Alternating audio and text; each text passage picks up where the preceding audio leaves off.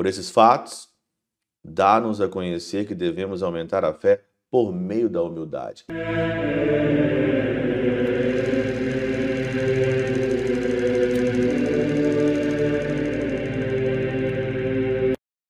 Em nome do Pai, do Filho e do Espírito Santo. Amém.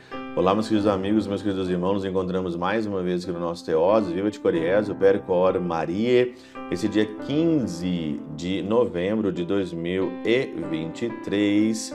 Nós estamos então na nossa 32 segunda semana do nosso tempo comum. O evangelho de hoje, ele é de Lucas 17, a gente continua, né? E os versículos aqui, eles são de 11 a 19 e hoje é dia de Santo Alberto Magno, né?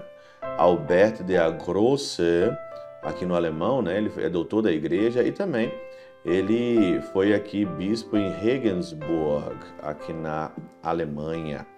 Pedimos então a intercessão desse grande santo nesse dia 15 de novembro.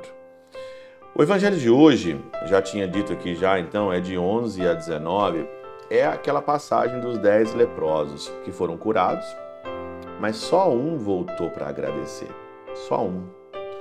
Só um volta e agradece ao Senhor. E é interessante que depois então ele se prostra diante do Senhor, né? Ele se prostra diante do Senhor e ele então, é, o Senhor pede para ele levantar, para ele ir embora, porque a fé salvou ele, né? E aí então São Beda, nesse contexto, ele faz um comentário que é super interessante. Ele exalta uma virtude que nós deveríamos ter desse leproso que voltou.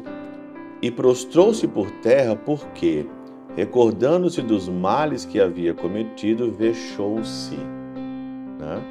Quando nós estamos diante do confessionário, diante de Deus, né, a gente vai mesmo, a gente vai mesmo como um leproso, né?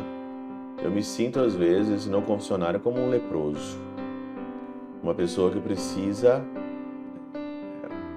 se limpar. E o confessionário é para isso. O confessionário é para você se limpar.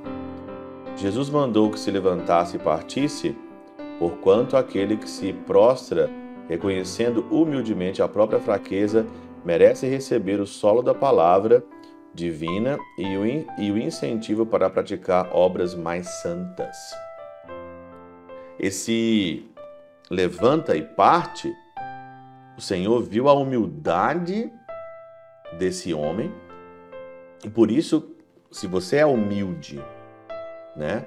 E Santa Teresa de Ávila, no Castelo Interior, ela fala muito que o ponto de partida é a humildade para conseguir a graça divina, conseguir a contemplação diversas vezes.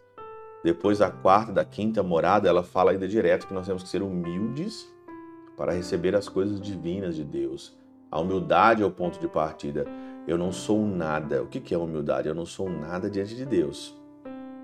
Deus é o meu tudo. Então, incentivo para praticar obras santas. Então, parta.